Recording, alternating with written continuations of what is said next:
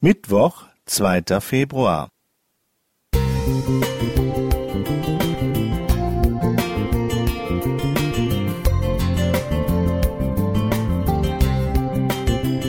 Ein kleiner Lichtblick für den Tag.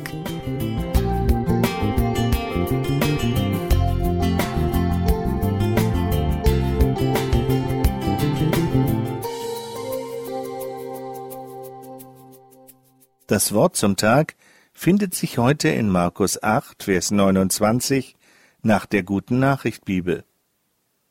Und ihr wollte Jesus wissen, für wen haltet ihr mich? Da sagte Petrus, du bist Christus, der versprochene Retter. Irgendwann haben wir eine ganz persönliche Entscheidung getroffen, wofür wir die Aufregung um Covid-19 hielten. Für eine Bedrohung unserer Gesellschaft, die wir ernst nehmen, oder für einen groß angelegten Schwindel. Diese Entscheidung erforderte Mut, weil wir nie alle Fakten überblicken konnten. Und je nachdem, auf welchen Standpunkt wir uns stellten, verhielten wir uns entsprechend in unserem alltäglichen Leben. Wofür haltet ihr mich? fragte Jesus seine Jünger.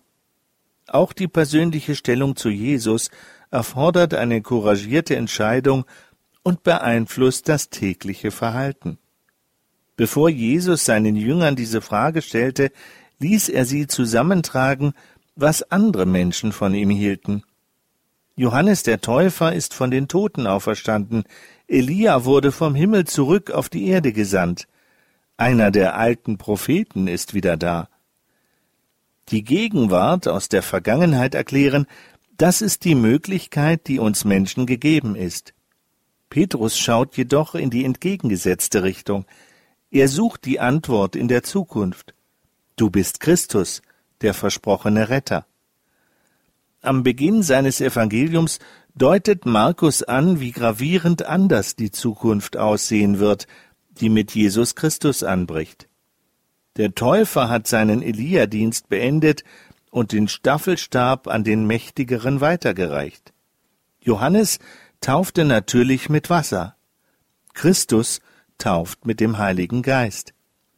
Während die Propheten das Reich Gottes noch als zukünftige Vision sahen, ruft Jesus aus, dass es jetzt soweit ist. Gott richtet seine Herrschaft auf. Wofür halten wir Jesus? Welche Bedeutung messen wir ihm bei?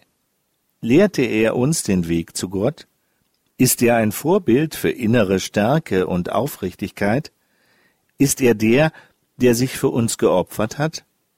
Das wäre ein Blick zurück in die Vergangenheit. Oder ist Jesus für uns vielmehr der König der Zukunft, in dessen Reich wir heute schon leben dürfen? Hat er uns Sünder in Tempel des Heiligen Geistes verwandelt? Die Unterschiede scheinen gering, aber sie bestimmen, ob wir noch in der Vergangenheit leben oder schon mit Christus in seiner Zukunft. Simon Krautschik